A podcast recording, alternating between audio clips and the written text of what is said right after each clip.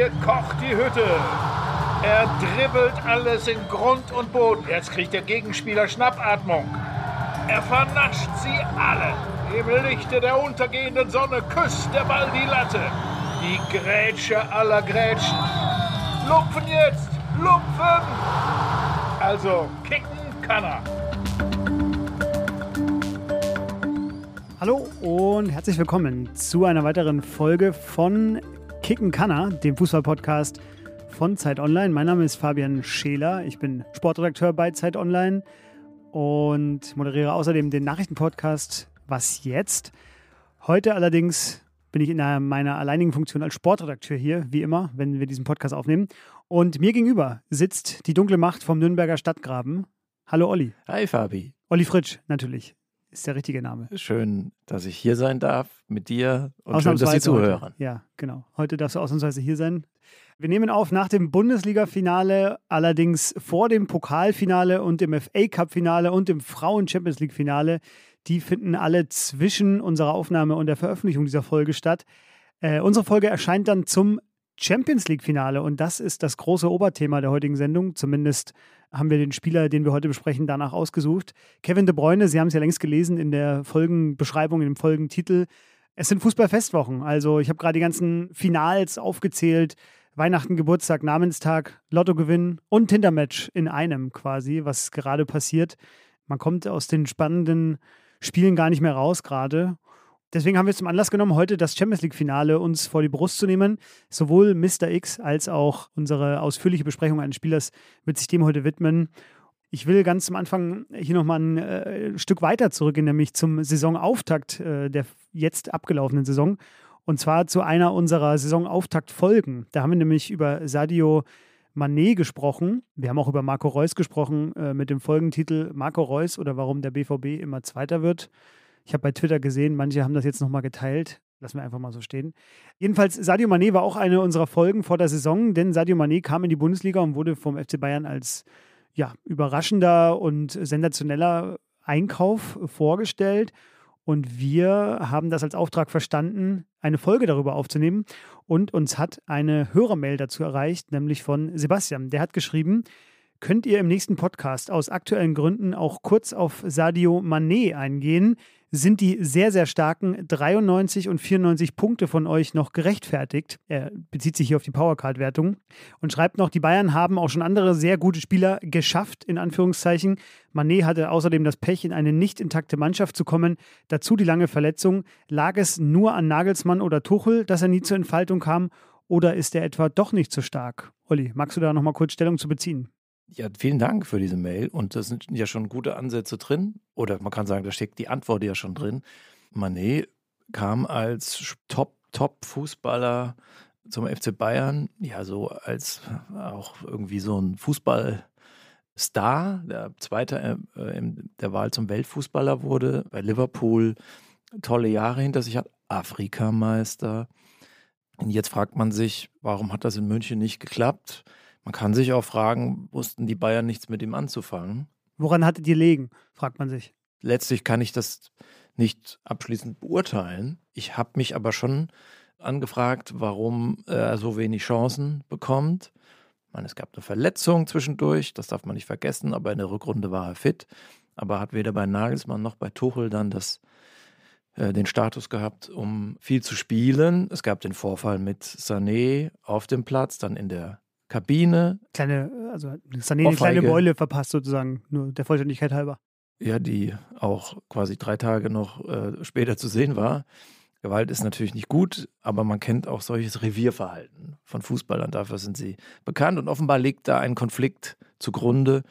Weiß nicht, ob er sich gemobbt fühlt, ob er sich nicht akzeptiert fühlt, ob er gegen die Hausmacht der deutschen Spieler in München nicht ankommt will noch ergänzen, ist nicht der erste dieses Formats, der in München nicht zurechtkam. Also James Rodriguez, Philipp Coutinho wurden geholt und auch mit großem Pipapo empfangen und haben es dann nicht geschafft. Ob das dann immer nur am Spieler liegt, ist die Frage. Äh, wenn sich das so häuft, muss man vielleicht mal der Sache anders auf den Grund gehen. Aber klar, man kann jetzt sagen, Performance und so kann man jetzt, würden wir jetzt vielleicht ein paar Punkte abziehen. Genau. Also wenn man so ein schlechtes Jahr hat, wahrscheinlich wird der jetzt gehen. Ähm, vielleicht auch nochmal dazu sagen, dass wir, als wir die Folge damals aufgenommen haben, war die Euphorie um Manet riesig. Und ich hatte den Eindruck, wir haben eher so ein bisschen die Euphorie gedämpft und haben ja auch Skepsis angesprochen, dass es ein Spieler ist, der ja auch schon gewisse, gewisses Alter hat und jetzt nicht mehr besser wird.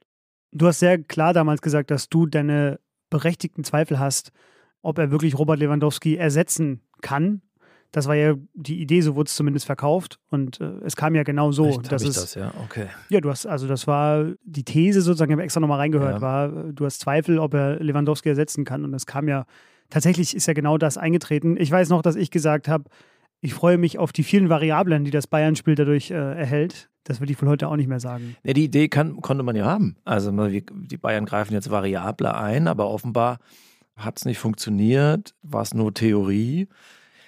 Es ist ein Beispiel dafür, dass der Spieler alleine auch überfordert sein kann und wenig ausrichten kann, wenn das große Ganze nicht stimmt, äh, sportliche Leitung, Trainer irgendwie nicht an einem Strang ziehen, dann sind oft Spieler diejenigen, die darunter leiden. Das sind ja nicht die Führungskräfte. Halten wir für unseren Hörer Sebastian fest, wir korrigieren uns natürlich nicht in der Punktzahl, denn unsere Punktzahlen sind gesetzt für alle Ewigkeiten. Von denen würden wir niemals abrücken. Aber wir würden sie wahrscheinlich diesmal anders begründen. Also kommen wir zum heutigen äh, Mr. X, zu den heutigen Spielern, die Mr. X besprechen wird. Auch da ein kleines Champions League-Special. Äh, Und zwar hat äh, Mr. X zwei Spieler mitgebracht, die beide im Finale am kommenden Samstag mitspielen werden. Der erste ist Hakan Çalhanoğlu, Inter Mailand. Türkischer Straßenkicker, 0,75 Ösil. Fiel schon als junger Spieler auf. Sensationelle Schusstechnik. Hier Hesse grandios Freistoß geschossen aus 40 Metern gegen Weidenfeller. Wer aus dieser Distanz schießt, leidet nicht an zu geringem Selbstvertrauen. Konstanz hingegen fehlt, manchmal auch ein Arschtritt. In Italien leicht gereift, 80. Sehr gut, 80, toller Wert. Hm, Hakan Canulu ist ein schon älterer Wunsch unseres Hörers Maxi aus dem Oktober 2022. Da allerdings bemerken Sie, liebe Hörerinnen und Hörer, wir vergessen nicht, alle Mails, die Sie an fußball.zeit.de schicken mit allen Vorschlägen, notieren wir uns ganz genau und kommen im Zweifel darauf zurück. Lieber Maxi, vielen Dank für diesen Vorschlag. Der nächste, Kyle Walker, Manchester City. Extrem schnell, extrem bullig. Sehr schwer an ihm vorbeizukommen, geschweige denn im Laufduell zu besiegen. Klammer auf, Vinicius Junior im Rückspiel Real City. Muss daher selten im Zweikampf alles riskieren.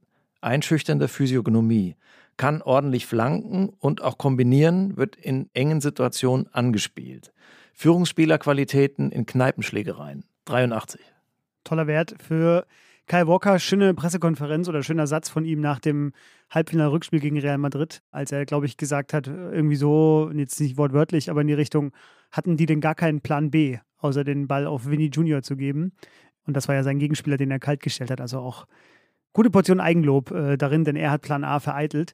Kyle Walker, das ist vielleicht schon ein kleiner Vorgriff auf unsere heutige äh, Folge, auch ein gutes Beispiel für Pep Guardiolas Radikalität bzw. Flexibilität, weil er hat ja jetzt im Laufe der Saison eine Phase lang gar nicht gespielt. Da hat eine Zeit lang Stones als rechter Verteidiger gespielt bei City. Und Guardiola hatte das mal begründet, das ist noch gar nicht so lange her, also war jetzt in diesem, in diesem Frühjahr bzw. Spätwinter wurde Guardiola darauf angesprochen und er sagte dann, Walker kann es einfach nicht, das, was ich da brauche, nämlich dieses Außenverteidiger, die nach innen dann ziehen im Spielaufbau und auf der Sechs sozusagen mithelfen. Und deswegen spielt er nämlich bei mir. Und da hat Guardiola halt einfach ganz klar gesagt, er kann es nicht. Deswegen spielt er ein anderer. Fand ich einen schönen Satz, äh, jetzt auch in der Vorbereitung auf die Folge. Ja, hat schon gewisse Grenzen, der Spieler, im strategischen Sinne. Ja, aber ins Laufduell würde ich jetzt auch nicht mit ihm gehen wollen. Den 100-Meter-Sprint verliere ich. 0,75 Ösil fand ich auch einen sehr schönen Beitrag zu Hakan Çalhanoğlu. Das war Mr. X für heute und jetzt beginnen wir mit dem großartigen und von Ihnen, liebe Hörerinnen und Hörer, meistgewünschten Spieler, glaube ich, in der Geschichte von Kicken Kanner. Ist das so? Ähm, ja, ich habe nochmal nachgezählt, äh, gab, ich sage jetzt keine Zahlen, die Mailflut, die uns täglich erreicht. habe ich, hab ich nochmal sortiert nach Kevin De Bruyne äh, wünschen. Aber es ist auf jeden Fall neben Slatan Ibrahimovic äh, der meistgewünschte Spieler, äh, dass wir den endlich mal besprechen. Und wir wollen da natürlich überhaupt nicht zurückhaltend sein, sondern was die Hörer wünschen, das machen wir. Das haben wir schon mal in der Live-Folge auch gemacht. Da sagen wir nicht nein, denn wir haben ein sehr fachkundiges Publikum und die Mails klangen nämlich alle ähnlich wie diese von einem Hörer, der nicht mit Namen genannt werden möchte, aber ich wollte sie trotzdem vorlesen. Meiner Meinung nach ist Kevin De Bruyne der beste offensive Mittelfeldspieler aller Zeiten und gehört in die GOAT-Debatte. Deshalb hat er eine eigene Podcast-Folge von Ihnen verdient. Ganz genau so ist es. Also, ob er in die GOAT-Kategorie gehört, das, darüber reden wir jetzt. Aber ähm, die eigene Podcast-Folge, die bekommt er. Und wie immer, zuerst der kleine Biografie-Part, bevor wir in die Szenen und in die Analyse einsteigen. Kevin De Bruyne wurde geboren am 28. Juni 1991 in Drongen. Das ist in Ostbelgien, eine Vorstadt von Gent. Das ist der niederländischsprachige Teil Belgiens. Die Mutter ist in Burundi geboren, lebte in der Elfenbeinküste und vor allem in England. Und der Vater ist Flame. Kevin De Bruyne hat angefangen beim KVV Drongen äh, und dann in Gent. Ich betone das deshalb, das wird gleich wichtig, weil er dann nämlich ins Internat umgezogen ist nach Genk und zwar mit äh, 14 und hat mal in, in dem Interview gesagt, seitdem bin ich Profi. Also er begreift sich selbst als Fußballprofi, seit er 14 Jahre alt ist. Auch das äh, wird im Laufe dieser Folge noch eine Rolle spielen. Er hat dann als 17-Jähriger in der belgischen ersten Liga debütiert. Das war 2009. Und ja, was soll ich sagen? 2010, 2011 in der Saison hat sich schon der De Bruyne-Effekt eingestellt. 32 Spiele, 16 Vorlagen für Genk und Genk ist damit zum dritten Mal in der Vereinsgeschichte Meister geworden in Belgien. Im Januar 2012 hat er dann einen Vertrag bei Chelsea unterschrieben, ist dann noch ein halbes Jahr in Belgien geblieben und dann zu Chelsea gewechselt. Hat dort bei José Mourinho allerdings nur die Vorbereitung gemacht, wurde dann nochmal verliehen zu Werder Bremen. Dort haben sie ihn mit Kusshand aufgenommen. Und weil zu einer echten Weltkarriere natürlich auch einmal deutscher Abstiegskampf gehört, war er dann ein Jahr in Bremen. Bremen sich kurz vor Schluss noch gerettet am Ende der Saison 2013. Kevin De Bruyne ging zurück zu Chelsea. Dort hat ihn dann auch eine Knieverletzung zugesetzt, hat dann unter Mourinho allerdings nur drei Spiele gemacht in einem halben Jahr. Und er wurde mal gefragt, warum eigentlich das äh, mit Chelsea nicht funktioniert hat. Und dann hat er den schönen Satz gesagt, Mourinho entscheidet, Mourinho erklärt nicht. Dementsprechend zugeschlagen hat dann der große VfL Wolfsburg im Januar 2014 und hat sich Kevin De Bruyne geangelt, vielleicht der wichtigste Wolfsburger Transfer in der Vereinsgeschichte. Jedenfalls hat Kevin De Bruyne in Wolfsburg dann seinen Durchbruch erlebt in der Saison 2014, 2015. Zehn Tore, 20 Vorlagen. Das wurde erst im vergangenen Jahr von Thomas Müller eingestellt, äh, der Rekord bzw. übertroffen. Und Olli, jetzt habe ich ein kleines Rätsel für dich vorbereitet. Kannst du die beiden Fanlager, die du gleich hören wirst, auseinanderhalten?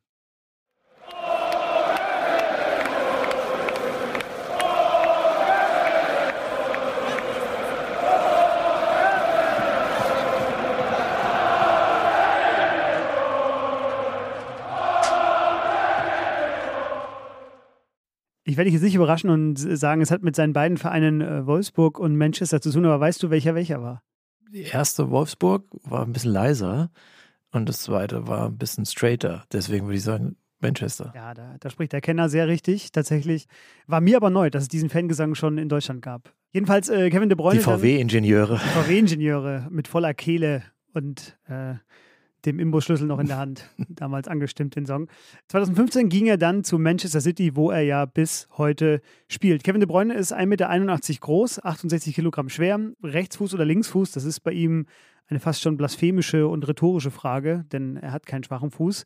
Er wurde belgischer Meister und Pokalsieger, er wurde DFB-Pokalsieger mit Wolfsburg, fünfmal englischer Meister und er ist äh, englischer Pokalsieger, wurde außerdem in Deutschland Fußballer des Jahres, zweimal zum Spieler der Saison gewählt in England und ist seit 2017 jede Saison im Champions League-Team der Saison vertreten.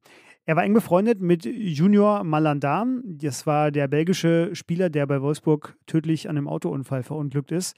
Und Kevin De Bruyne ist verheiratet mit Michelle Lacroix, hat mit ihr drei Kinder. Antrag klassisch auf dem Eiffelturm gemacht.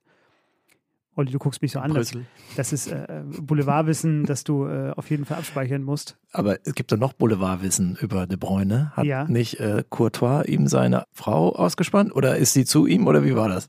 Der Mann ist vorbereitet, das ist der nächste Satz, der in meinem Skript hier steht. Thibaut Courtois, der ja wirklich fast seine komplette Karriere an der Seite von Kevin De Bruyne, also von der Jugend in Genk bis hin zur belgischen Nationalmannschaft mit Kevin De Bruyne verbracht hat, hat ihm die Freundin ausgespannt.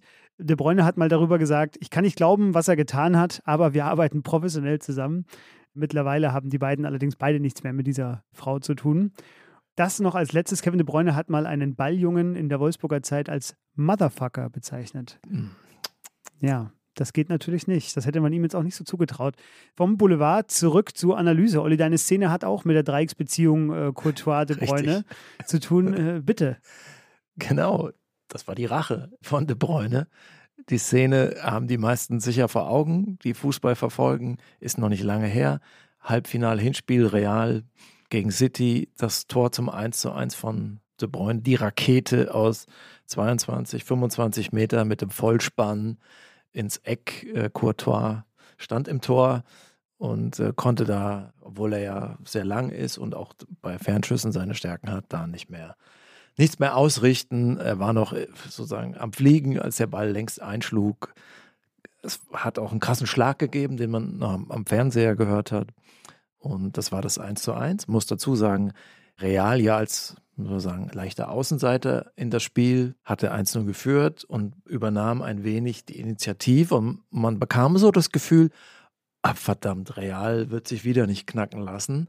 Und genau in diese, in diese Spielphase rein kam dann der de Bräune und hat äh, den Schalter umgelegt. Und seitdem war dann City hatte sozusagen Oberhand, auswärts 1 zu 1 und zu Hause dann wissen wir alle, was passiert ist. Aber das Tor war so eine Wegmarke in diesem Duell der beiden ganz großen Mannschaften Europas. De Bruyne hat einen super Schuss, in den er dann alles reinlegt. Vielleicht noch einen Tick mehr, wenn man überlegt, wer im Tor stand, wenn diese Vorgeschichte kennt. Aber er hat ja auch sonst schon sehr gute Tore auf ähnliche Art geschossen. Also wunderbarer, fester Schuss. Und es zeigt eben, wie zwingend dieser Spieler auf dem Platz agiert und wie zielstrebig, erfolgsorientiert. Und in dem Moment, wo er gebraucht wird, ruft er alles ab. Ignition. Ignition? Erklär das kurz so der NASA-Sprech, Raketenstart. Ah, alles in ah, okay, okay, okay. Äh, Impuls auf zu den Sternen. Ja. War das die These sozusagen, die du heute mitgebracht hast für Kevin de Bruyne? Die These ist Weltklasse mit Anlauf und er verkörpert die Weltklasse von City. Das werden wir aufschlüsseln. Äh, wir wollen heute auch ein bisschen über Manchester City reden und über Pep Guardiola natürlich logischerweise dementsprechend. Kevin de Bruyne, der ja komplette offensive Mittelfeldspieler, wie er auch häufiger jetzt gelabelt wird. Olli hat es gesagt, ich glaube ich keinen festeren Schuss gesehen in den letzten Monaten als den, den Kevin de Bruyne da abgelassen hat zum Tor.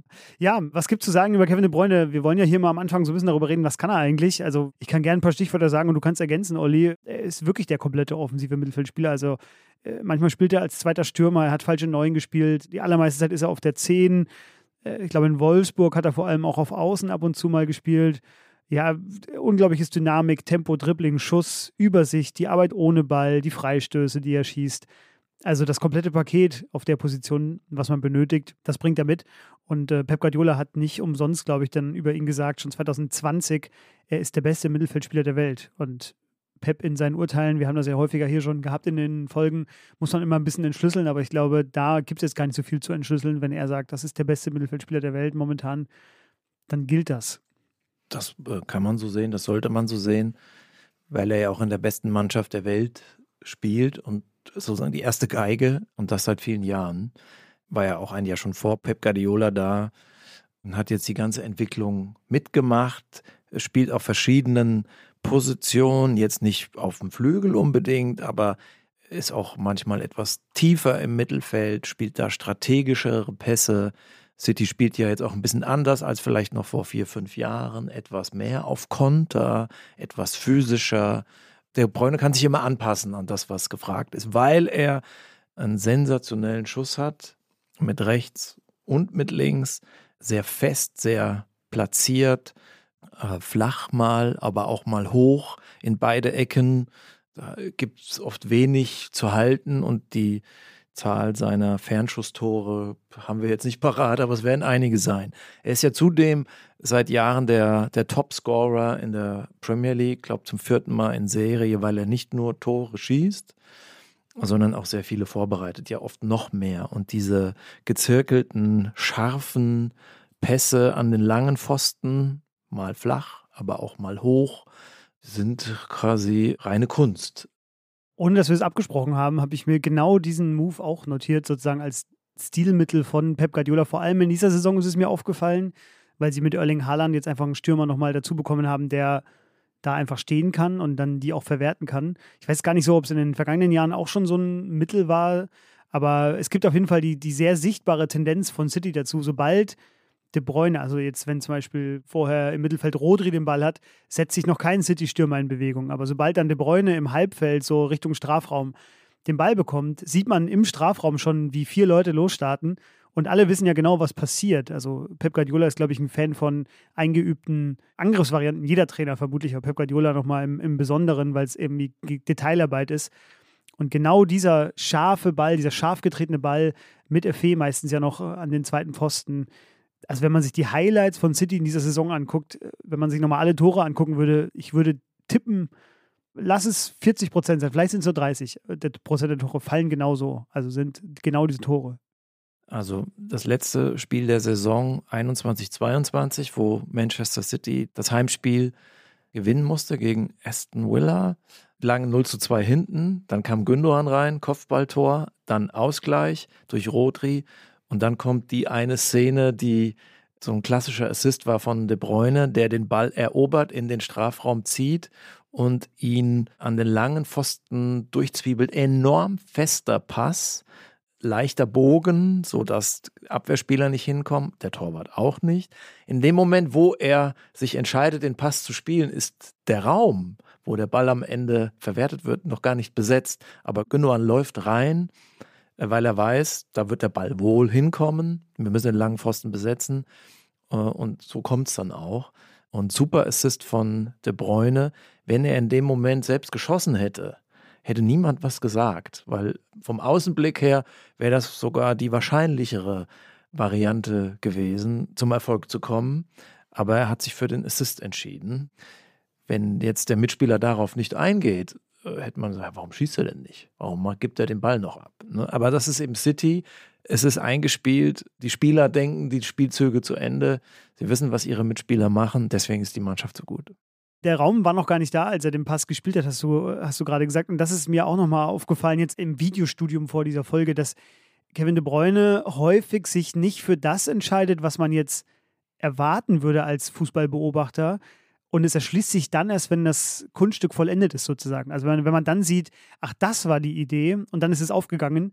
Man sieht dann, wie perfekt das eigentlich jetzt gedacht war von ihm. Aber es hat sich jetzt in der Szene oder in der Entstehung der Szene noch gar nicht so, so erschlossen. Also gibt es so viele Momente, wo er, den, wo er einen Pass spielt, obwohl er drei andere Möglichkeiten gehabt hätte. Und er spielt aber einen Steilpass äh, durch drei Verteidiger hindurch und man denkt sich so, wie kommt er denn jetzt darauf? Und dann ist da aber halt, kommt ein City-Spieler aus dem, quasi aus dem Bildrand, also man sieht ihn noch gar nicht, kommt angerannt und dann sagt, ach so, den meint er.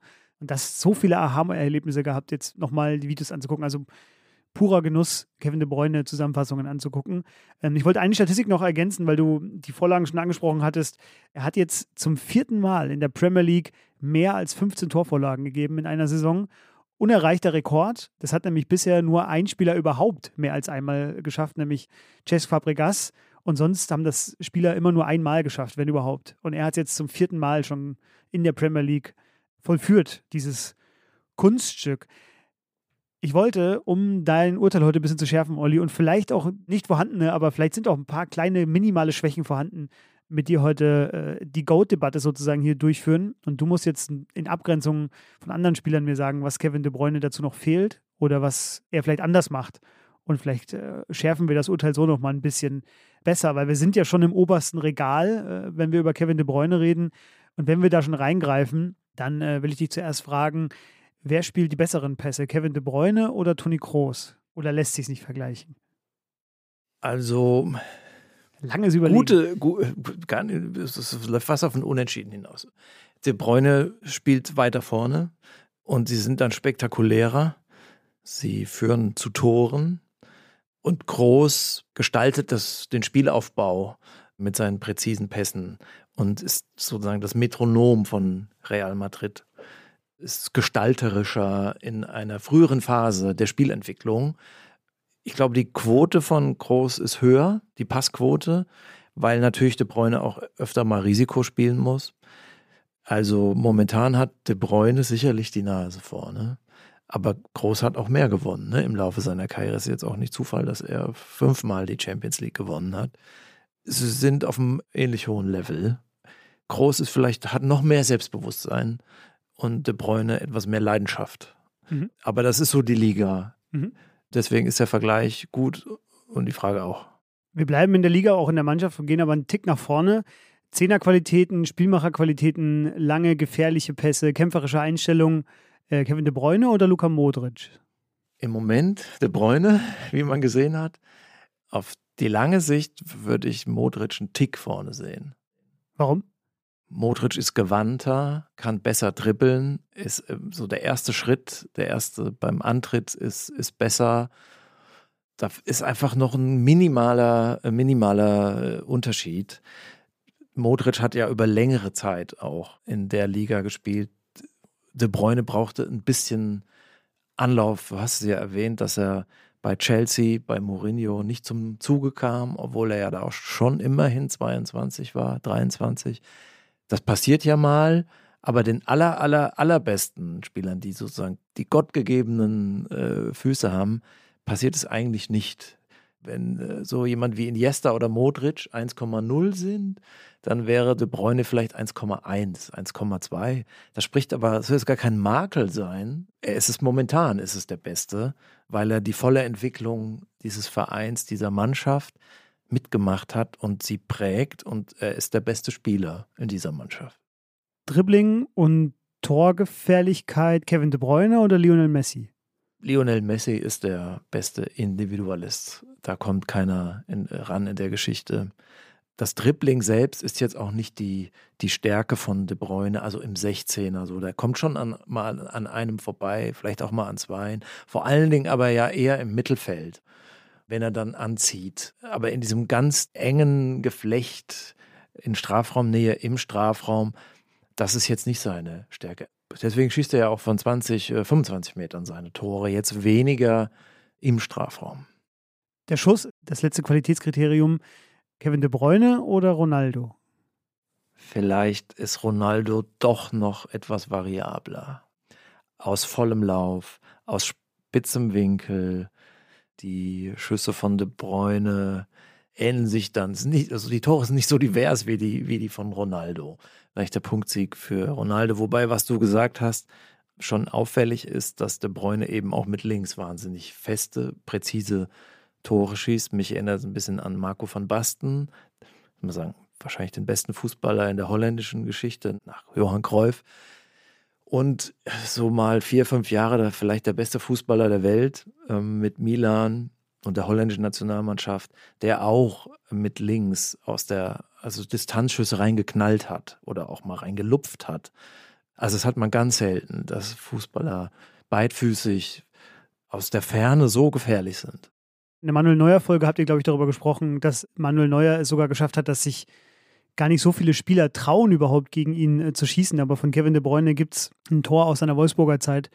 Da hat er äh, mit links, also mit seinem eigentlich schwachen Fuß, mhm. hat er mhm. gegen, gegen Neuer ins kurze Eck den Ball so feste reingeschossen, dass Neuer, also selbst der Arm kommt viel zu spät, weil der Schuss einfach einschlägt wie eine Bombe hinter Neuer. Und daran sah man schon ganz früh, dass Kevin De Bruyne einfach einen unfassbaren Schuss hat. De Bruyne in Wolfsburg war schon auch eine Laune der Fußballgeschichte. Äh, in dem Jahr auch bei Werder schon. Auch bei Werder, richtig. Die äh, Wolfsburg finde ich noch ein bisschen kurioser, weil er da auch schon etwas älter war. Damals der beste Spieler der Bundesliga, äh, so wie jetzt in dem Jahr Jude Bellingham. Normalerweise spielen die Besten immer bei Bayern, aber das waren so aus meiner Sicht die Ausnahmen. Ich weiß, es hat auch mal ein Kunku gewonnen, diesen Award. Das ist dann aber eher so, naja, das muss mal ein anderer gewinnen. Aber De Bruyne war tatsächlich der aufregende Fußballer damals. Das war das Jahr, wo viele Bayern-Spieler verletzt waren. 4 zu 1 in Wolfsburg. Ich war, war, war, auch da im Stadion, erinnere ich mich noch. Und De Bruyne war so, oh krass, wahrscheinlich geht er zu Bayern. Das war die Alternative, ging halt in die Premier League. Und dann der Pokalsieg natürlich mit Wolfsburg, die ja. große die große Show von Kevin De Bruyne gegen Borussia Dortmund damals. Das war auch übrigens die Audioaufnahme, die wir vorhin kurz gehört haben, die Wolfsburger Fans im Olympiastadion, die ihn gehuldigt haben damals, weil sie genau wussten, wer ihn den Pokal beschert hat. Ich erinnere mich, dass ich damals mit Dieter Hecking über De Bruyne gesprochen habe, der ihn in Wolfsburg trainiert hat. So wie er ja Gündogan auch trainiert hat in Nürnberg. Und er sagte, De Bruyne ist deswegen, auch deswegen so wichtig, weil er in jedem Trainingsspiel gewinnen will.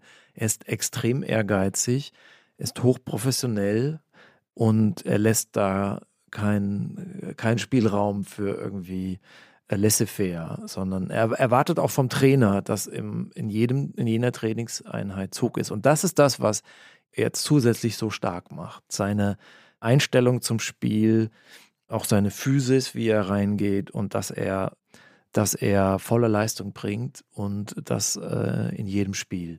Wir hatten ja auch schon andere Spieler mit ähnlichen Veranlagungen. Marco Reus hast du erwähnt. Man könnte auch über Julian Draxler reden. Ich finde, das ist am ehesten das Pendant aus Deutschland, weil er auch, weil Draxler auch ein großer Spieler ist, auch einen ganz tollen Schuss hat.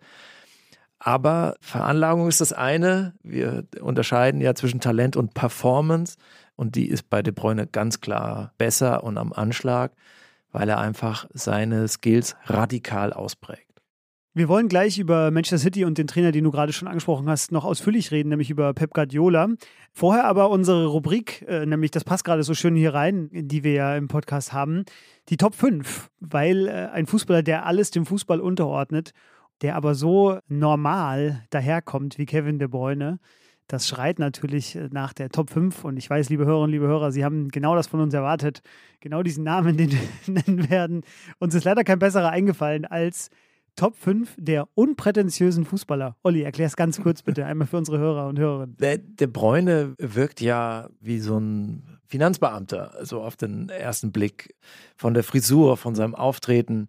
Ist jetzt nicht so der Bling-Bling-Fußballer. Der Anti-Neymar. Kein Popstar, ist nicht durchtätowiert. So Rotbäckchen-Typ.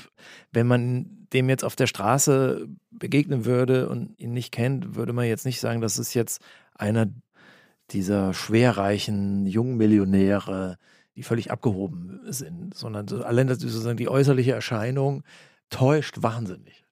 Die Kollegen von Elf Freunde haben ihn mal zu seiner Wolfsburger Zeit besucht am Mittellandkanal und haben mit ihm ein großes Interview geführt. Und da äh, Frage, Elf Freunde, was machen Sie nach Feierabend? Antwort Kevin de Bruyne, ich fahre nach Hause und ruhe mich aus, um am nächsten Tag fit zu sein. Aufregend. So so in der Richtung. Ja, was soll man am Mittellandkanal auch machen? Das stimmt, habe ich mir auch gedacht. Man kann angeln. Ich habe mal ein schönes Angelvideo mir angeguckt, äh, wie man am Mittellandkanal angeln kann. Das gibt es da zu tun. Okay, also, die okay. Top 5 unprätentiösen Fußballer. Mein fünfter Platz äh, in Ehren zu unserem Producer Felix, der hier rechts von uns sitzt während der Aufnahme. Jens Nowotny. Äh, Jens Nowotny hat mal auf die Aussage, er sei der uninteressanteste Fußballer Deutschlands geantwortet. Das war auch so. Kein Alkohol, keine Skandale, immer noch mit der ersten Freundin verheiratet. Also perfektes Match äh, für den unprätentiösen Fußballer. Außer dass er bis heute, glaube ich, derjenige ist mit den meisten Platzverweisen in der Liga. Also hat sich häufig mit Rot oder Gelbrot vom Platz verabschiedet. Ich glaube, Luis Gustavo ist auf gleichem Niveau mit ihm. Mhm. Hat noch als Libero gespielt. Und schönes Detailwissen über Jens Nowotny wusste ich nicht, dass er ja für die, völlig überraschend noch für die WM 2006 nominiert worden ist von Jürgen Klinsmann und dann sein erstes WM-Spiel machen mhm. durfte, nämlich das Spiel um Platz 3. Mhm. Da, weil Robert Huth hatte sich verletzt. Sehr gut. Jens Nowotny deshalb. Und das noch mal als letztes von mir: Er ist Teilhaber eines Biergartens am Haus Erholung in Mönchengladbach. Und das qualifiziert ihn auf jeden Fall für diese Liste. Ja, gut. Selber Verein, Carsten Ramelow. Auch so ein, vom, vom Typ her, vom Gesicht her, so könnte irgendwie so ein Musterprofil bei LinkedIn sein. Platz 4 bei mir, Jonas Hector. Aussehen, Vereinszugehörigkeit, Karriereende, weil andere Dinge wichtiger sind. Alles für mich. Check, check, check auf der Liste der unprä des unprätentiösen Fußballers. Mein Platz 4. Meiner ist Busquets. Wenn man ihm ins Gesicht schaut und ihm begegnet, würde man jetzt nicht denken, oh, das ist ein bestimmt toller Fußballer. Ich erinnere mich noch, als wir so Jugendliche waren und dann haben wir natürlich auch erstmal geguckt, wer beim Aufwärmen, wer sind die anderen, immer mal so heimlich rübergeschaut.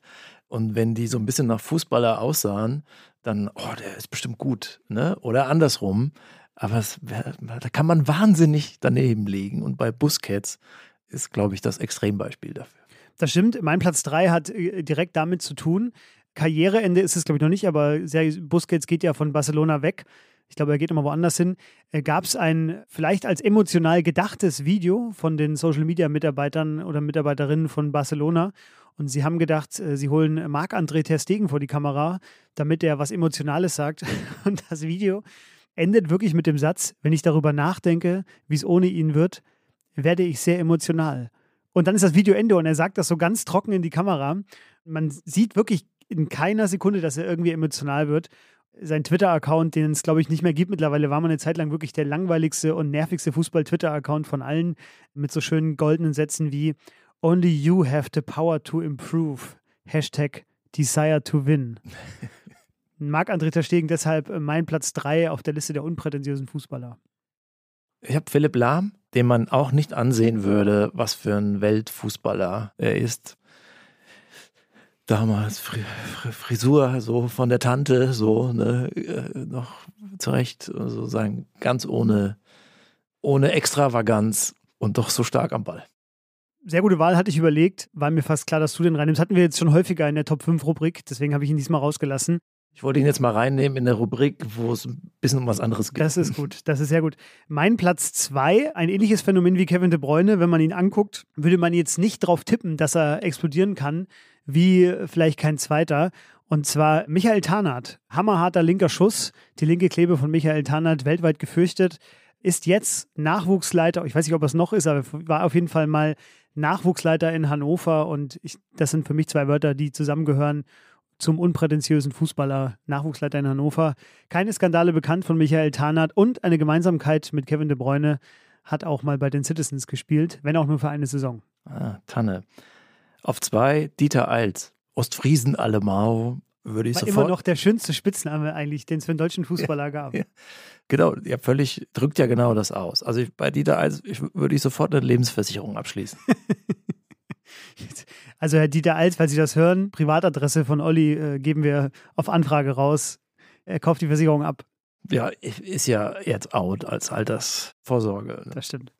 Kommen wir zu Platz 1. Und zwar mein Platz 1, äh, Michael Carrick, Manchester United. Hat äh, so ein bisschen eine persönliche Gründe. Also er war ja ein Sechser, ist im Notfall natürlich hinten reingegangen, wie es im Englischen heißt, Emergency Fullback. Fand ich einen sehr schönen äh, Begriff. Starke, solide Pässe. Und ich tippe jetzt auch einfach mal, dass er im Butterbrot schmieren für die Kinder und im rechtzeitig nach Hause gehen beim Sauftrip mit den Jungs immer der Beste und der Erste war. Warum ich ihn hier ausgewählt habe, ich war nämlich bei seinem Abschiedsspiel. Das war eher zufällig. Wir waren auf Vereinsfahrt in Manchester mit unserem Verein, dem glorreichen THC Franziskaner 2017 über Pfingsten in Manchester und wollten unbedingt ins Stadion, hatten schon abgeschlossen mit der Idee, weil die Saison vorbei war, bis wir die großen Plakate gesehen haben in Manchester, dass eben das Abschiedsspiel für Michael Carrick stattfindet. Ja, was soll ich sagen? Also es war phänomenal zu sehen, dass für einen Sechser, der jetzt nie geglänzt hat mit irgendwelchen großen Aktionen, das ganze Stadion sich verneigt hat und ihm zu Ehren äh, Sir Alex nochmal an die Trainerlinie zurückgekommen ist über eine Ehren-United-Auswahl. David Beckham war dabei. Also alle Größen waren nochmal da für ihn. Hätte ich jetzt nie gedacht, dass Michael Carrick wirklich für mich einer der langweiligsten Fußballer, die ich kenne. Aber Stadion war voll und Stimmung war super. Meine Eins, Iniesta. So ein Typ, wo man denkt, äh, komm, früher so die Leute, die, die, die Jungs so mit der mit dem Aktenkoffer in, in Schulunterricht gekommen und eine Ausstrahlung, blass, dünnes Haar, würde man sagen, sieht nicht aus wie ein Sportler. Und dann kann der so kicken. Das ist so eine Diskrepanz zwischen Auftreten, zwischen dem Äußeren und dem Inneren. Mein Sieger. Wir wollen weitermachen. Das war unsere Top 5 und zwar mit dem Kapitel Kevin De Bruyne und Manchester City. Ich habe mir hier einmal als Stichpunkt notiert, da haben sich zwei getroffen. Der eine sagt nämlich, Fußball sei sein Leben, das ist Kevin De Bruyne und über den anderen heißt ja, äh, er sei besessen von Fußball. Das ist Pep Guardiola und ich könnte mir jetzt kein besseres Match vorstellen als diese beiden. Wie siehst du das? Das ist der Musterschüler sozusagen von ja, Pep Guardiola. Also der De Bruyne ist der Kern, das Zentrum von Manchester City. Gündogan ist der Kapitän. Ich glaube, auch ein bisschen Dankbarkeit ist da im Spiel gewesen. Aber De Bruyne ist der Antreiber, der Torschütze, der Vorbereiter. Erling Haaland kann da jetzt reinwachsen und dann ist das äh, das Tandem in der Zukunft. Vielleicht sind sie es auch jetzt schon aber De Bruyne ist momentan noch der etwas wichtigere. Ist ja auch schön zu sehen, wie die beiden manchmal Rollen tauschen. Gegen Arsenal im Rückspiel mit das entscheidende Spiel um den Premier League-Titel in diesem Jahr hat äh, Haaland im Mittelfeld das Tor vorbereitet und De Bruyne hat ein Kontertor geschossen, obwohl er jetzt kein Sprinter ist. In dem Fall haben sie halt gesagt, na dann machst du halt diesmal so und ich mach das, ja. Das spricht für die beiden, das spricht für die Mannschaft. Und bei Guardiola kommen diese Fähigkeiten, ja natürlich auch die strategischen Fähigkeiten von De Bruyne voll zum Tragen, weil es ist ein Fußball, der eine gewisse Intellektualität und Intelligenz verlangt, mit Kopf, Auge, Herz und Hirn. Da geht De Bruyne voll auf, der ja dann auch mal etwas variiert und etwas tiefer spielt oder früher auch etwas offensiver gespielt hat. Die Idee ist komplett verinnerlicht, Ballbesitz, gemeinsames Spiel nach vorne, so lange wird gespielt, bis der freie Mann da ist, aber eben heute auch etwas physischer, etwas mehr auf Konter. Da sind wir auch wirklich Hühnen in der Abwehr, vier bis fünf von der Sorte, die sich da eigentlich, wir haben Kyle Walker genannt, ist gar nicht sicher, ob er im Finale spielt, ja. Sie gehen alle nach einer Idee vor. Der Kopf davon, der mit den besten Füßen äh, ist De Bräune und ist auch zu Recht ein sehr beliebter Spieler bei den Fans. Und ich glaube, so jemandem gönnt man einfach den Erfolg. Wenn man sagt, ja, Manchester City will ich nichts mit zu tun haben. Hm. Aber De Bruyne, den will man gewinnen sehen. Eine, ein sehr intelligenter Spieler, hast du gesagt, gibt eine Szene mit Nicolas Otamendi, der mittlerweile nicht mehr in Manchester spielt.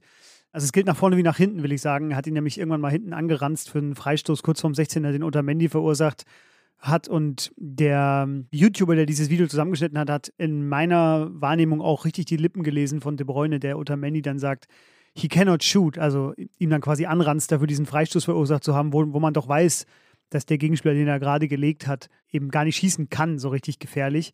Also man sieht daran ja schon, dass er einfach auch ein extrem cleverer Spieler ist. Thierry Henry hat, glaube ich, als TV-Experte, aber er hat ihn auch bei der Nationalmannschaft lange betreut, als Co-Trainer der belgischen Nationalmannschaft. Hat, glaube ich, in diesem oder im vergangenen Jahr über De Bruyne gesagt, er ist der cleverste Spieler des Weltfußballs. Also De Bruyne ist einfach, wie du schon gesagt hast, ein großer Stratege. Das wollte ich damit nochmal untermalen.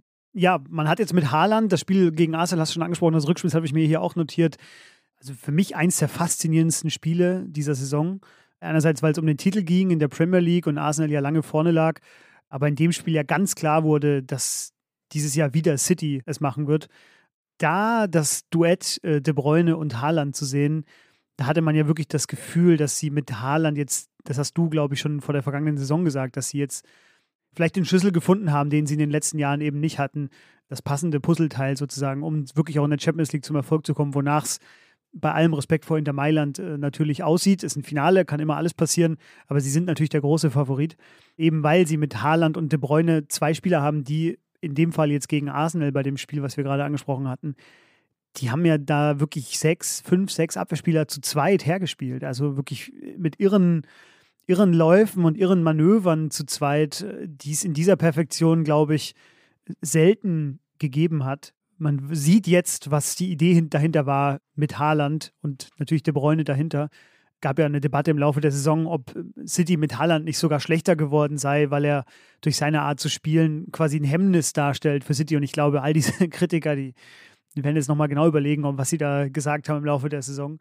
Und man kann wahrscheinlich Haaland gar nicht isoliert von De Bruyne betrachten. Mhm. Also das geht einfach nicht. Aber City ist äh, mehr als Haaland, muss man sagen. In den Spielen gegen Bayern München hat er zwei Tore geschossen im Viertelfinale, aber so bis zur 70. Minute im Hinspiel war er nicht der entscheidende Mann oder hat man nicht viel gesehen. Auch gegen Real war er jetzt nicht, das kann man jetzt nicht sagen, das ist jetzt der Spieler, der es alleine gerissen hätte. Ich glaube, City hat in der Premier League in der Vorsaison, also ohne Haaland, mehr Tore geschossen. City hatte schon mal einen super Stürmer, Aguero fand ich damals eigentlich den besten Individualisten zu seiner Hochphase. Das war auch schon vor Guardiola, als er noch nicht verletzt war. Aus meiner Sicht der beste Fußballer bei City. Haaland musste sich, glaube ich, auch erstmal anpassen, so an das Kombinationsspiel. Das war jetzt in Dortmund anders und in seiner bisher, auf seinen bisherigen Stationen. Er trifft vor allen Dingen gegen gegen die Mannschaften aus der 1B-Reihe aus England dann aber gleich drei oder viermal, bricht er alle Torrekorde. Dass er jetzt in den ganz großen Spielen der entscheidende Mann ist, das sehe ich jetzt noch nicht so. Aber das steht ja jetzt bevor. Du hast gesagt, City ist großer Favorit in dem Spiel gegen Inter Mailand. Italienische Mannschaften sind immer gut vorbereitet, taktisch auf so ein Finale, deswegen weiß man es nicht so genau. Mich würde es aber auch nicht überraschen, wenn wir ein einseitiges Finale erleben. Taktik hin oder her, die Initiative liegt eindeutig bei City. Die können Gegner einschnüren, die schnüren auch stärkere Gegner ein als Inter Mailand. Inter Mailand hat zweimal gegen Bayern München verloren in der Vorrunde. Und das ist jetzt nicht der frischeste Fußball. Mhm. Edin Dzeko 37, Mikitarian Mitte 30, Chalanoglu 30. Also das würde mich sehr überraschen, wenn das ein offenes Spiel wird. Wahrscheinlich erleben wir ein, ein sehr einseitiges äh, Finale, so wie äh, vor deiner Zeit, Kollege, AC Mailand gegen Steaua Bukarest 1989, als es nach 20 Minuten quasi, als die Mailänder das Spielen auch eingestellt haben. Und da haben sie es bei 4 zu 0 belassen. Oder 94 Milan gegen Barca 4 zu 0. Kommt selten vor, sowas. Würde mich jetzt nicht überraschen, würde mich auch nicht überraschen, wenn City jetzt im nächsten Jahr wieder vorne steht und vielleicht sogar jetzt zwei oder dreimal hm. die Champions League gewinnt. Denn irgendwie ist die Konkurrenz international gerade so ein bisschen abgehängt. Hm. Gucken wir mal. Denn wir müssen ja auch dazu sagen, noch haben sie es nicht gewonnen bisher. Ne? Also bisher ist ja der Talk, Pep Guardiola reißt es international oder bringt es nicht bis ans Ende. Gilt natürlich auch für De Bruyne. Also 2021 Finale gegen Chelsea. Erste Halbzeit De Bruyne ziemlich schwach, ziemlich wirkungslos. Äh, es war, glaube ich, dann trotzdem schlecht für die Mannschaft, dass er dann verletzt ausschied mit dem Beton, an dem Betonfall Rüdiger. Gesichtsfraktur, ja. Weil ich, ja, weil ich glaube, er lässt sich dann nicht kleinkriegen. Er hätte in das Spiel gefunden. Deswegen hat er schon gefehlt. Aber bis dahin war er schwach. Ich hab, äh, wollte auch schon zur Kritik ansetzen zu De Bruyne in der vorbereitenden Sendung, um hier auch mal so ein bisschen noch ein schärferes Urteil reinzubringen und wollte ihn schon das Rückspiel im vergangenen Jahr gegen Real Madrid auch mit ankreiden, als City ja quasi wie so ein, wie so ein Freeze-Moment hatte und Real durch zwei Tore noch in der Nachspielzeit die Verlängerung erzwungen hat und da dann auch weitergekommen ist gegen City. Aber da wurde er schon früher ausgewechselt und zwar bevor das ganze Unheil begann. Da hat, glaube ich, City sogar noch geführt 1-0 irgendwie 79. oder 73. Minute geht äh, De Bruyne dann runter und dann did it go south, wie der Ami sagt, für City. Ja, total spannend auf jeden Fall das Projekt zu sehen, wie das mit Kevin De Bruyne gewachsen ist über all die Jahre. Also man hat so das Gefühl, diese Maschine äh, wurde jedes Jahr nochmal ein bisschen besser geölt und dieses Jahr läuft sie quasi auf Höchsttouren. Wer weiß, was nächstes Jahr kommt. Aber es ist ja einfach Fußball wie von einem anderen Planeten, gerade im Vergleich zu den Mannschaften, die wir bisher gesehen haben. Also Leipzig fertig gemacht mit 7 zu 0. Gegen die Bayern war es, auch wenn es Thomas Tuchel anders bewertet hat, ein deutlicher Klassenunterschied, den man gesehen hat und auch Real Madrid im, im Rückspiel jetzt im Halbfinale deutlich abgewatscht. Und bei Kevin De Bruyne finde ich das sehr auffällig, hat er jetzt in dieser Saison zumindest in jedem, einmal hat er glaube ich verletzt gefehlt und im Rückspiel gegen die Bayern war es nicht, aber er hat sonst in jedem Spiel entweder selber getroffen oder eine Vorlage gegeben. Er ist schon im Frühjahr immer auch in Höchstform. Also das finde ich noch bei Kevin De Bruyne muss man nochmal unterstreichen, dass er irgendwie, was, vielleicht macht er das im Anfang der Saison cleverer als die anderen oder vielleicht ist er einfach ein extrem fitter Spieler. Er läuft ja auch jedes Spiel unfassbar viel. Aber er hat auch in der vergangenen Saison, wie du schon gesagt hast, im entscheidenden Meisterschaftsspiel Ilkay Gündoğan den Ball aufgelegt. Vorher gegen Liverpool auch getroffen gehabt in der Liga und äh, gegen Real Madrid im Hinspiel dann auch. Im Spiel gegen Atletico Madrid hat er auch das einzige Tor geschossen damals. Also auch in der Vorsaison war schon das früher sozusagen die hm. Zeit, in der Kevin De Bruyne zur Höchstform hm. äh, aufgeblüht ist. Also wir haben jetzt über Pep Guardiola gesprochen und Kevin De Bruyne. Warum glaubst du, hat es mit Mourinho gar nicht geklappt bei Chelsea? Die Frage nehme ich mal zum Anlass, um ganz kurz noch auf äh, Pep Guardiola und Manchester City einzugehen. Also Manchester City kann man natürlich total ablehnen. Ne? Staatsfonds als Besitzer, Monarchie, Abu Dhabi, überhaupt sehr viel Geld im Spiel. Also sozusagen, wer da sagt, das ist nicht meins, der hat natürlich, wird von mir kein, keine Ablehnung hören. Ich sage das zum Beispiel. Ja, das kann man auch sagen. Und ich ergänze aber, und trotzdem darf man die sportliche Innovation dahinter nicht übersehen, als Journalist oder Analyst oder auch, sagen wir mal, als Manager eines Bundesliga-Vereins.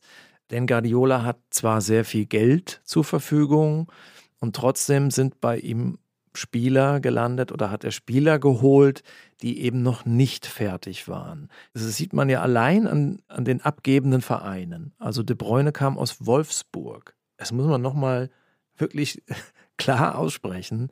Akanji kam aus Dortmund, war da jetzt nicht unbedingt noch am Ende Stammspieler und Führungskraft. Silva kam aus Monaco. Jack Grealish kam von Aston Villa ohne ein einziges Champions League-Spiel. Die Reihe ließe sich fortführen. Rodri, gut, kam von Atletico, das ist noch so die Topmarke. Stones kam von Everton. Ruben von Benfica Nathan äh, Ake genau. von äh, Bournemouth.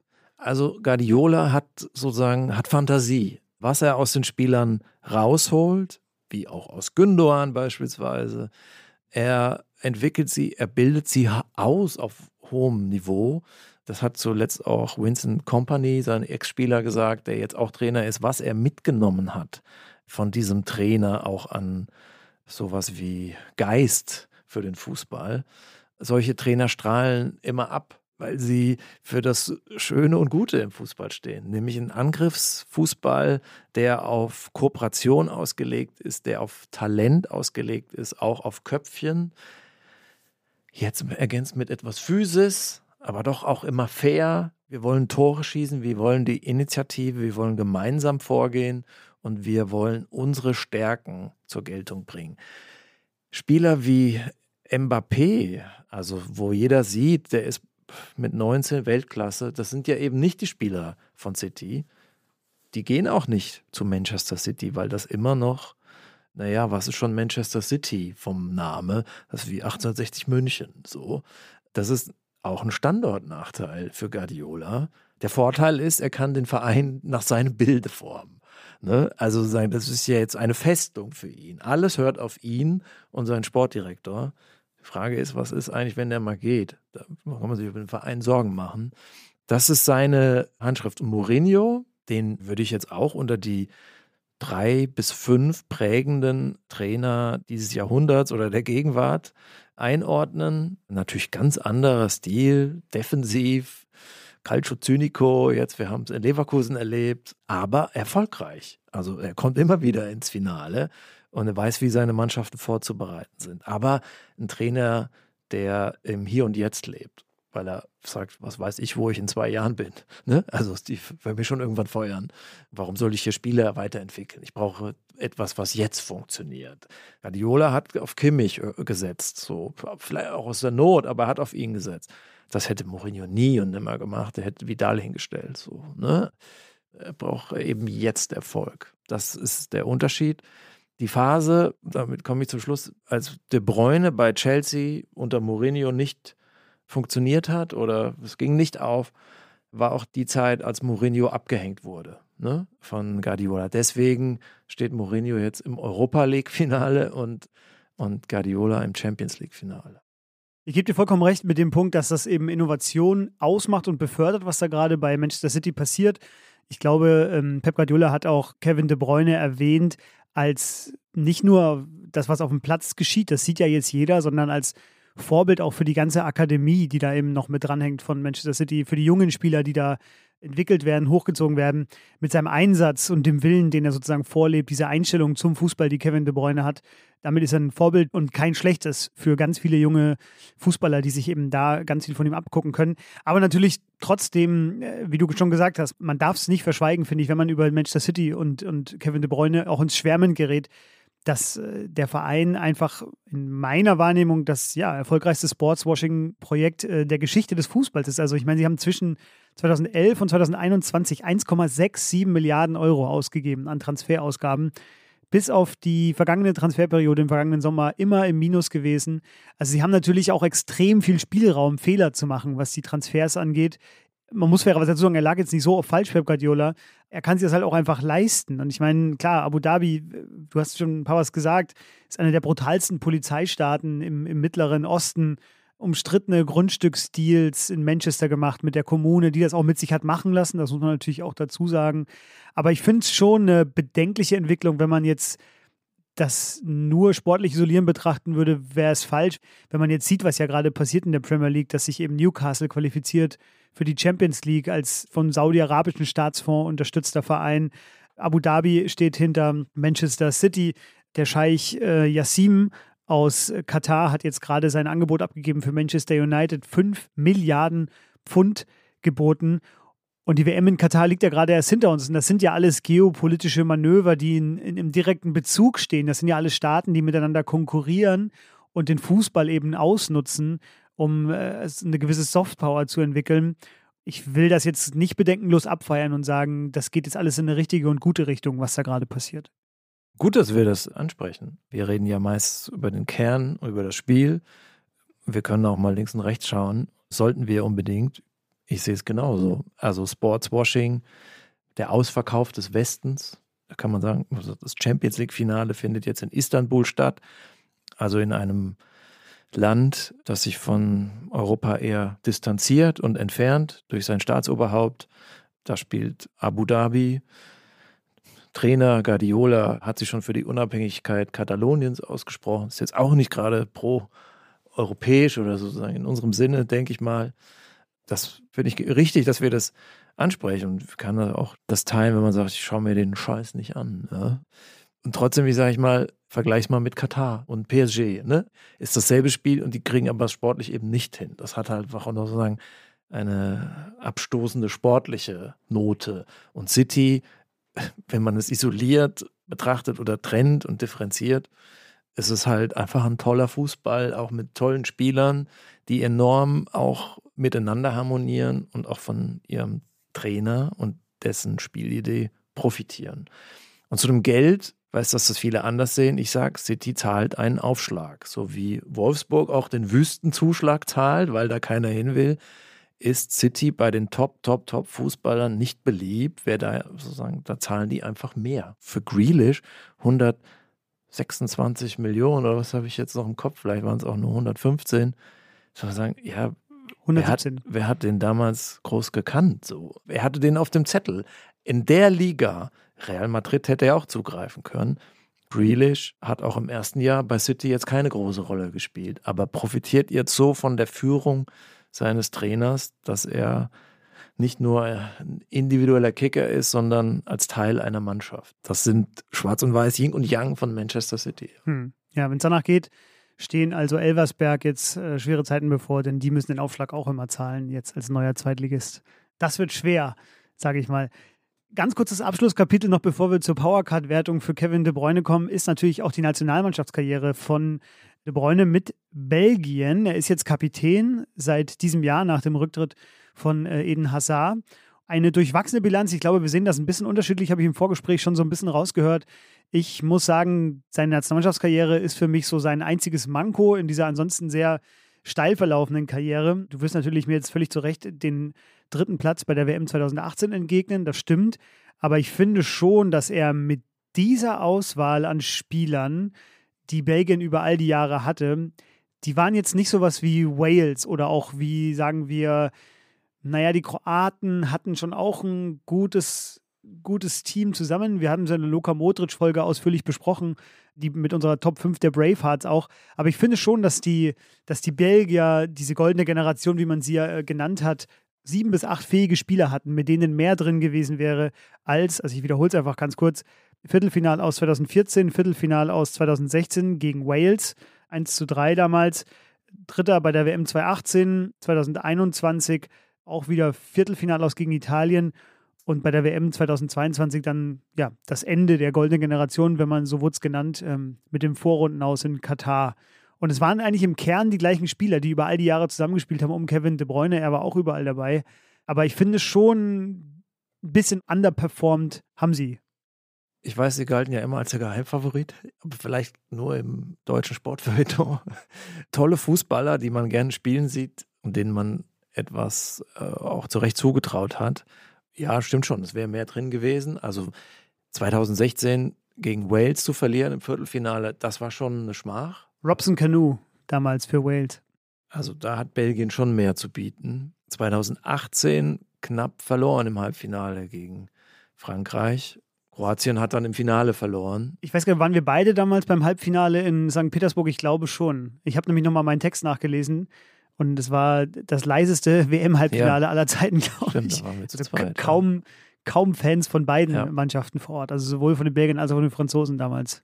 Frankreich minimal besser, verdient gewonnen. 1-0, ne, klassisch. Ne, man kann theoretisch auch mit Belgien einen Titel gewinnen.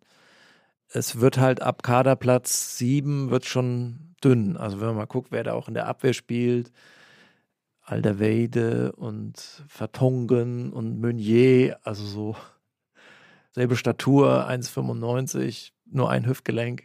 So. Oder Axel Witzel, der jetzt Mitte 20 in China gespielt hat, ne, im, im Club schon gute Fußballer, einen schönen Afro auch. das Gegenstück zu De Bruyne, auch äußerlich, aber jetzt nicht der Top-Top-Kicker. Und Lukaku auch gut, so, ja, stimmt, es wäre schon auch äh, ein bisschen mehr drin gewesen. Aber dass die jetzt keinen Titel gewonnen haben, weiß nicht, mit Belgien kann man das jetzt äh, eher schwierig. Aber vielleicht ist das auch nochmal ein Indiz dafür, dass der Bräune halt jetzt so im Gegensatz zu Modric fehlt halt so ein, so ein Tick an individueller, herausragender Klasse, so das Supergehen, das super, super, Supergehen. Da hat einfach Modric noch etwas mehr Genie. Eden Hazard, so, fand ich ja in seiner Hochphase vielleicht noch den aufregenderen belgischen Fußballer. Aber was mit der Karriere geworden ist, kann ich auch nicht so richtig hm. erklären, muss ich sagen. Naja, dann gab es auch getrennte Rückflüge von der WM in Katar, Streitigkeiten. Ich glaube, Kevin De Bruyne war mit den Anweisungen vom Trainer oder der taktischen Vor äh, Ausrichtung vom Trainer nicht mehr einverstanden, wie noch in den Jahren zuvor. Also die WM in Katar war so ein bisschen der Tiefpunkt dieser Generation. Aber da kann ja jetzt Domenico Tedesco. Ich, wollte, äh, ich wollte gerade, weil ich weiß natürlich, dass, dass du darauf gewartet hast, um das noch einzustreuen, deine Entschuldigung Verdammt, an die, an die Belgier. Auszurechnen. Deine Entschuldigung an die Belgier. Nein, das wollen wir natürlich nicht sagen. Aber sagt das 3 zu 1 gegen Deutschland in diesem Frühjahr mehr über Deutschland oder mehr über die Belgier aus? 3-2 war es, glaube ich. Ne? 3-2, entschuldige. Äh, aber auch weil Tedesco am Ende die ganzen guten Spieler ausgewechselt hat. Das war ja auch ein Testspiel.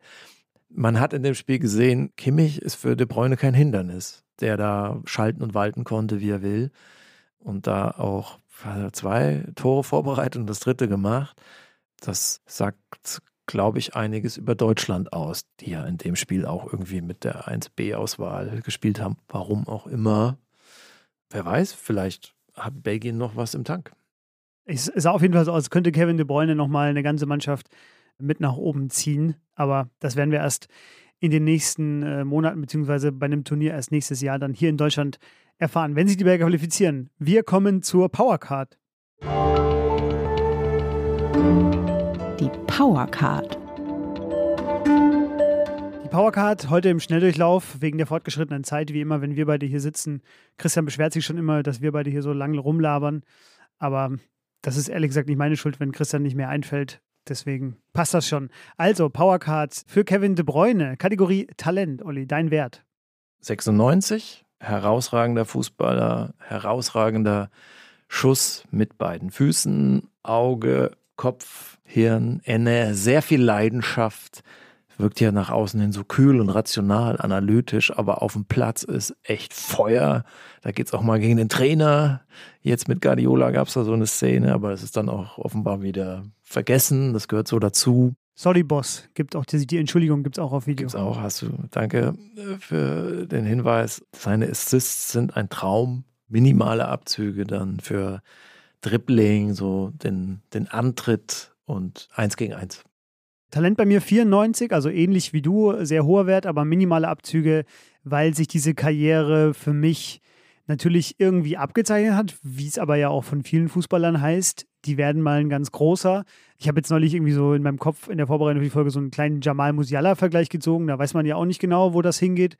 Aber bei Kevin de Bruyne hat man es dann irgendwann gesehen, dass er wirklich das Zeug hat, irgendwie nach ganz oben zu kommen, in diese Top-Riege, die wir ja heute in der Folge besprochen hatten meine aber schon behaupten zu können, dass das nicht von Anfang an so da war, sondern es wurde jetzt gerade in den letzten drei Jahren nochmal Dollar mit ihm und deswegen bei mir sechs Punkte Abzug von den 100, die wir hier vergeben. Also ne, Powercard ja alles zwischen 0 und 100. 0 schlimm, 100 top, top, top, wie Pep Guardiola sagen würde. Und deshalb von mir Kategorie Talent 94 für Kevin De Bruyne. Okay, Performance. Performance äh, habe ich mich zum ersten Mal getraut, heute über die 100 zu gehen und zwar 102, weil er, ja, muss ich jetzt nicht weiter erklären, weil er halt immer performt. Also immer einen hochroten Kopf. Guardian-Text, glaube ich, stand mal das schöne Bild drin: je roter der Kopf, desto schlimmer wird es für den Gegner. Ganz irre Laufleistung in jedem Spiel. Nimmer müder Spieler, außer er wird halt rausgenommen aber keucht dann immer noch ganz lange draußen, wenn er so die Außenlinie entlang läuft, wenn er, sag ich mal, auf der anderen Seite rausgeht oder so aber ist sich nie zu schade. Hat, glaube ich, mal gesagt, wenn der Trainer von mir verlangt, dass ich 100 Kilometer fürs Team laufen soll, dann mache ich das auch. Absoluter Teamplayer, also was Performance angeht, für mich sucht seinesgleichen. Also das Vorbild im Weltfußball gerade. Habe ich auch, 102. Guck an, müssen wir gar nicht weiter drüber reden. Balance 96, rechts und links, Kopf vielleicht ein bisschen weniger, Defensive macht er mit, ist jetzt natürlich nicht herausragend, ist ja fast ein Spitzenwert und kann die Rollen tauschen, ist plötzlich mal der Stürmer, der sich bedienen lässt, spielt aber auch etwas tiefer, strategischer, Toni großhafter, sehr entwicklungs- und anpassungsfähig im besten Sinne, ohne seine Individualität aufzugeben, denn das ist ja immer noch der Kern unseres Podcasts. Hm. Balance 98 bei mir, äh, zwei Punkte Abzug wegen des Kopfballspiels. Das bei allem, was er kann, glaube ich, alles, was in der Luft stattfindet, ist nicht so sein Fall. Das ist aber das Einzige, wo ich Punkte abziehen würde. Ich glaube, wir sind jetzt genau gleich auf. Bin ich gespannt, was du bei Autonomie hast am Ende. Sag du. Ich so anfangen, okay. 90. Und zwar 10 Punkte Abzug. Oh, ich auch. Äh, Olli guckt mich schon so an, als hätte er genau das Gleiche. Alles klar, dann kommen wir beide beim gleichen Wert raus, wenn ich richtig gerechnet habe. Aber bei mir die 10 Punkte Abzug wegen der Nationalmannschaft, wo man, finde ich, schon sieht, dass er eben, du hast es, glaube ich, waren deine Worte, dass er eben nur funktioniert, wenn das Team um ihn herum auch da ist. Also er funktioniert nicht nur, wenn das Team außenrum, das ist viel zu gemein schon gesagt, aber er braucht schon auch Mitspieler, die das mitmachen und einen guten Trainer natürlich vor allem. Genau, mein Beispiel wäre Chelsea. So der absolut herausragende Fußballer setzt sich dann auch dort durch, in diesem Alter, in dem er damals schon war. Er ist Weltklasse, aber er brauchte ein bisschen Anlauf, er brauchte dann die richtige Station, den richtigen Trainer, um das zu werden. Deswegen ist er vielleicht nicht unbedingt Goat, auch wenn er völlig zu Recht jetzt wahrscheinlich und hoffentlich Weltfußballer wird. Gehe ich fest von aus, wenn er Champions League Sieg holt, sowieso, aber auch wenn nicht, ist er ein sehr heißer Kandidat. Ich komme bei mir auf 96 und wenn ich richtig gerechnet habe, musst du auch auf 96 kommen. Ja, exakt totale Harmonie heute bei äh, Kicken Kanner. Konvergenz. Ähm, beim nächsten Mal. Nennt man das. Konvergenz, verstehe. Beim nächsten Mal wird wieder gestritten. Mal gucken, welchen Spieler wir uns dann raussuchen. Wahrscheinlich haben wir jetzt noch den gleichen äh, Gag am Ende. Ja, ich befürchte es fast, weil er einfach so auf der Hand liegt. Aber wir gucken mal. 96 reiht sich bei mir, um das nochmal kurz einzureihen, ein Punkt hinter Luka Modric ein, weil wir haben am Anfang der Folge ja gehört, unsere Hörerinnen und Hörer vergessen nicht, was wir hier über die Spieler in der Powercard sagen. Da ging es um Sadio Mané, also Kevin De Bruyne bei mir ein Punkt hinter Luka Modric. Der hat einfach mehr gerissen mit der Nationalmannschaft ein bisschen. Und deswegen finde ich es, wie ich schon anfangs auch sagte, völlig zu Recht von mir vergeben, den Powercard-Wert für Kevin De Bruyne. Auch hier nochmal der Hinweis auf unseren Hörer Richard Kiekebusch, der ja weiterhin die Tabelle pflegt mit allen Powercard-Werten. Da können Sie immer wieder reingucken, wie es über die Monate und Folgen sich hier so entwickelt hat mit, unserem, mit unserer Notenvergabe. Finden Sie in den Show Notes. Die Powercard. Kommen wir zur letzten Kategorie. Wer Kevin De Bruyne mag, mag auch Olli Gritz mich schon an. Ich sehe, du hast äh, keine Biografie dabei, die verraten könnte, welche Analogie du jetzt hier herstellen willst. So wie du mich anguckst, könnten wir vielleicht doch auseinanderliegen. Vielleicht doch. Tim von Tim und Struppi. Ja, nee. Belgische Comicfigur. Sehr gut. Nee, ich habe was anderes, aber habe ich, hab ich nicht dran gedacht, aber natürlich.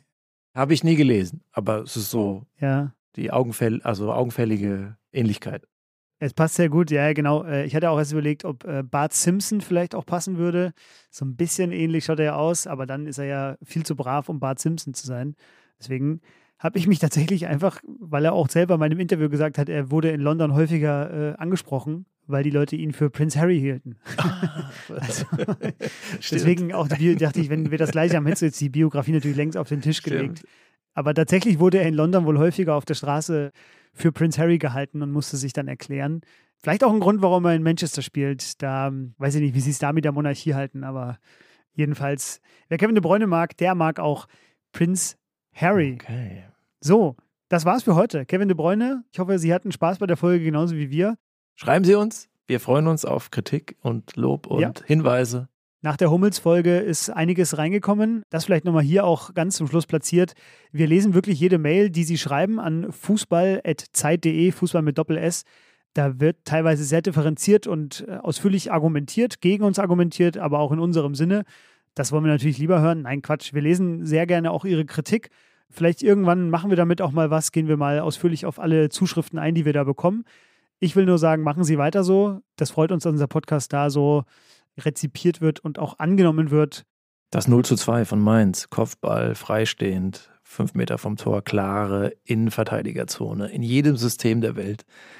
Da muss der Kopfballspieler Hummels stehen. Das Tor darf so nicht fallen. Achso, du gibst nochmal ein auf eure Hummels-Folge und der Meisterschaftsfinale. Du hast mich jetzt nochmal getriggert. Ja, ich, ich merke schon, die Wunde ist noch offen. Also man kann da immer wieder reinstoßen bei Olli. Also falls Sie Oliver Fritsch mal privat treffen, lassen Sie den Namen Hummels fallen und Sie bekommen einen Monolog, der sich gewaschen hat. So, die nächste Folge von uns wieder in äh, zwei Wochen. Dann wieder mit Christian und dir, Olli. Und ich sage Tschüss und bis bald. Ciao, ciao.